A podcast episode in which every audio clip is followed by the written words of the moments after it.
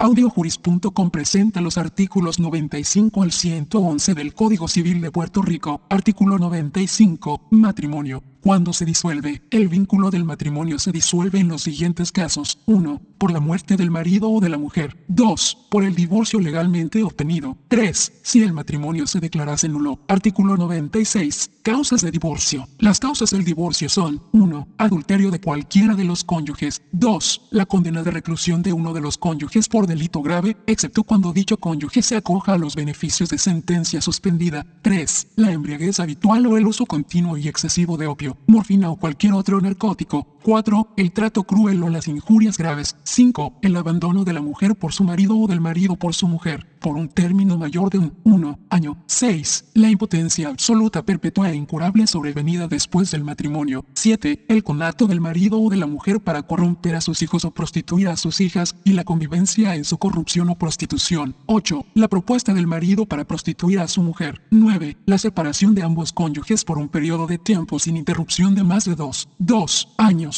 probado satisfactoriamente la separación por el expresado tiempo de más de dos, dos años. Al dictarse sentencia no se considerará ninguno de los cónyuges inocente ni culpable. 10. La locura incurable de cualquiera de los cónyuges sobrevenida después del matrimonio, por un periodo de tiempo de más de siete años, cuando impida gravemente la convivencia espiritual de los cónyuges comprobada satisfactoriamente en juicio por el dictamen de dos peritos médicos, disponiéndose que en tales casos la Corte nombrará un defensor judicial al cónyuge loco para que lo represente en el juicio. El cónyuge demandante vendrá obligado a proteger y satisfacer las necesidades del cónyuge loco en proporción a su condición y medios de fortuna, mientras sea necesaria para su subsistencia, disponiéndose, además, que esta obligación en ningún momento ha de ser menos de dos quintas, dos diagonal cinco, partes del ingreso bruto por sueldos o salarios o entradas de cualquier otra clase que tuviera el cónyuge demandante. 11. La consignación del mutuo consentimiento entre los cónyuges para la disolución del matrimonio, presentada conjuntamente mediante petición ex parte. 12. La consignación de una ruptura irreparable de los nexos de convivencia matrimonial presentada individualmente. Artículo 97. Procedimiento. El divorcio solo puede ser concedido mediante juicio en la forma ordinaria y por sentencia dictada por el tribunal de primera instancia. En ningún caso puede concederse el divorcio por una de las causas dispuestas en los incisos 1 al 10 del artículo 96 de este código,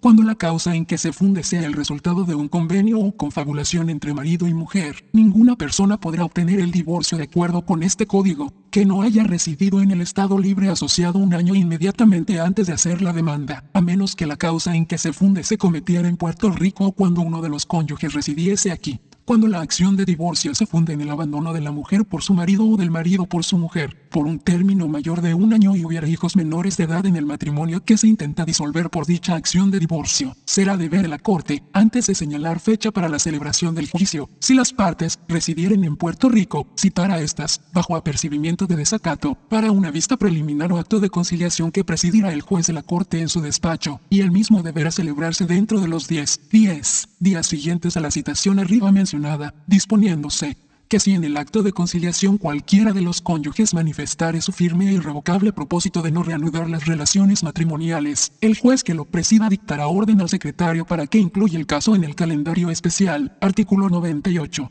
Custodia provisional de los hijos. Si hubiese hijos del matrimonio cuyo cuidado provisional pidieran ambos cónyuges, en juicio de divorcio, el tribunal citará a las partes, bajo apercibimiento de desacato, para una vista urgente y recibirá la prueba testifical y documental que tengan a bien presentar. Al evaluar el caso, considerará la custodia compartida provisional, siempre que ello se ajuste al mejor bienestar del menor. De no ser ese el caso, tomará la decisión que entienda procedente a base de la prueba presentada y sujeto siempre al estándar mencionado, mientras el juicio del divorcio se sustancie y decida. En adición a lo anterior, el tribunal podrá tomar cualquier medida que sea necesaria para adjudicar la custodia en bienestar de los menores. Artículo 99. Residencia. Si cualquiera de los cónyuges que litiga la disolución ha dejado o declarado su intención de dejar el domicilio conyugal, el Tribunal Superior le señalará una vivienda en la cual residir hasta la terminación del juicio. Artículo 100. Pensión para alimentos, pendente lite, si uno de los cónyuges no contase con suficientes recursos para vivir durante el juicio. El Tribunal de Primera Instancia ordenará al otro cónyuge que le pase una pensión alimentaria en proporción a los bienes propios de este de acuerdo a la posición social de la familia y en aquel caso en que la sociedad legal de gananciales no cuente con bienes de fortuna suficientes o los cónyuges hubieran otorgado capitulaciones matrimoniales. En aquel caso en que la sociedad legal cuente con bienes de fortuna, el tribunal de primera instancia podrá ordenar a petición de cualquiera de los cónyuges que se reconozca el derecho del cónyuge reclamante a ejercitar la coadministración de todos o parte de los bienes gananciales, o el acceso a un bien ganancial particular o suma líquida que le permita alimentarse, o ambos, o una pensión alimentaria sin que ello constituya un crédito o una deuda a cargo de las respectivas participaciones en el caudal ganancial al momento de la liquidación. Para el caso anterior, el cónyuge reclamante no tendrá que probar necesidad inclusive durante el trámite del divorcio, excepto cuando reclame que se le conceda acceso a una suma líquida mensual que equivalga a más de la mitad del total de ingresos mensuales o bienes líquidos de la sociedad. Artículo 100A. Prohibido suspender o modificar planes de salud o seguros.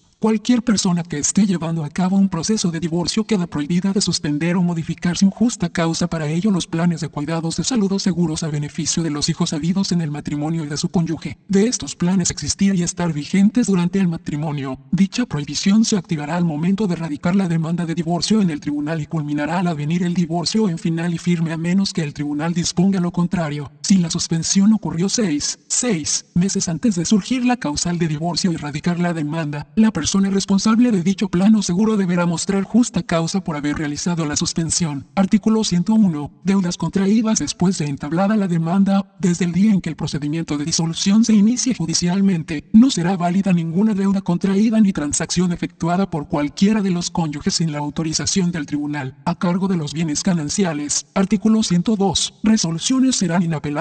Enmiendas. Las resoluciones del Tribunal Superior con motivo de las SEX 341 a 3 345 de lepra de este código serán inapelables y se enmendarán por el tribunal cuando lo exijan las circunstancias de cada caso. Artículo 103. Reconciliación. La acción de divorcio se extinguirá por la reconciliación de las partes, ocurrida bien después de los hechos que le sirvan de fundamento, o bien después de haber sido ejercitada judicialmente dicha acción. Artículo 104. Derechos del demandante y nuevo pleito. En caso de reconciliación, el demandante no podrá ejercitar o continuar ejerciendo la acción que tuviere, pero queda en libertad de promover nuevo juicio por motivos ocurridos después de la reconciliación, y en tal caso podrá alegar las anteriores causas para corroborar su nueva acción. Artículo 105. Disolución del matrimonio y división de bienes. El divorcio lleva consigo la ruptura completa del vínculo matrimonial y la separación de propiedad y bienes de todas clases entre los cónyuges. Artículo 106. Derogado. Artículo 107 cuidado de hijos menores después del divorcio. En todos los casos de divorcio, los hijos menores serán puestos bajo el cuidado y la patria potestad del cónyuge que el tribunal, en el ejercicio de su sana discreción, considere que los mejores intereses y bienestar del menor quedarán mejor servidos, pero el otro cónyuge tendrá derecho a continuar las relaciones de familia con sus hijos, en la manera y extensión que acuerde el tribunal al dictar sentencia de divorcio, según los casos. En todos los casos de custodia y patria potestad se deberá considerar el historial de conducta previa de violencia doméstica de los progenitores para la determinación de los mejores intereses del menor. En este sentido se evaluará si ya ha sido beneficiario del programa de desvío establecido en el artículo 3.6 fuere convicto de cualesquiera de los siguientes delitos de maltrato, artículo 3.1, maltrato agravado, artículo 3.2, maltrato mediante amenaza, artículo 3.3, maltrato mediante restricción de la libertad, artículo 3.4, y la agresión sexual conyugal, artículo 3.5, de la ley número 54 de 15 de agosto de 1989, según enmendada conocida como Ley para la Prevención e Intervención con la Violencia Doméstica, será discrecional del tribunal escuchar el testimonio del menor para la determinación de custodia y patria potestad. El cónyuge que haya sido privado de la custodia y la patria potestad tendrá derecho a recobrarla si acreditare ante cualquier sala competente del Tribunal Superior el fallecimiento del otro excónyuge o demostrase a satisfacción del tribunal que a los mejores intereses y bienestar de los menores conviene la referida recuperación de la custodia y la patria potestad. Artículo 108. Derecho de los hijos. El divorcio no privará en ningún caso a los hijos nacidos en el matrimonio de ninguno de los derechos o ventajas que por la ley les están señalados o que les correspondan por razón del matrimonio de sus padres. Pero tales derechos no podrán ser reclamados excepto de la manera y bajo las circunstancias en que su reclamación hubiese procedido si el divorcio no hubiese tenido lugar. Artículo 109. Alimentos. Si decretado el divorcio por cualesquiera de las causales que establece la SEC 321 de lepra de este código, cualesquiera de los excónyuges no cuenta con suficientes medios para vivir, el Tribunal Superior podrá asignarle alimentos discrecionales de los ingresos, rentas, sueldos o bienes que sean de la propiedad del otro cónyuge. El tribunal concederá los alimentos a que se refiere el párrafo anterior, teniendo en cuenta, entre otras, las siguientes circunstancias. A. Los acuerdos a que hubiesen llegado los excónyuges. B. Grande. La edad y el estado de salud. C. La cualificación profesional y las probabilidades de acceso a un empleo. D. La dedicación pasada y futura a la familia. E. La colaboración con su trabajo en las actividades mercantiles, industriales o profesionales del otro cónyuge. F. La duración del matrimonio y de la convivencia conyugal. G. El caudal y medios económicos y las necesidades de uno y otro cónyuge. H cualquier otro factor que considere apropiado dentro de las circunstancias del caso. Fijada la pensión alimenticia, el juez podrá modificarla por alteraciones sustanciales en la situación, los ingresos y la fortuna de uno u otro excónyuge. La pensión será revocada mediante resolución judicial si llegase a hacerse innecesaria, o por contraer el cónyuge divorciado acreedor a la pensión nuevo matrimonio o viviese en público concubinato. Artículo 109 Derecho al hogar seguro a el cónyuge a quien por razón del divorcio se le concede la custodia de los hijos del matrimonio sean menores de edad, que estén incapacitados mental o físicamente, sean estos mayores o menores de edad o que sean dependientes por razón de estudios, hasta 25, 25 años de edad tendrá derecho a reclamar como hogar seguro la vivienda que constituyó el hogar del matrimonio y que pertenece a la sociedad de gananciales mientras dure la minoría de edad, la preparación académica o la incapacidad de los hijos que quedaron bajo su custodia por razón de divorcio. La propiedad ganancial que constituye el hogar seguro no estará sujeta a división mientras dure cualesquiera de las condiciones en virtud de las cuales se concedió, disponiéndose que el derecho de hogar seguro podrá reclamarse desde que se necesitare, pudiéndose reclamado en la demanda de divorcio, durante el proceso o luego de el mismo. Una vez reclamado, el juzgador determinará lo que en justicia procede de acuerdo con las circunstancias particulares de cada situación. El cónyuge que reclama el derecho a hogar seguro podrá retener todos aquellos bienes de su ordinario en la vivienda.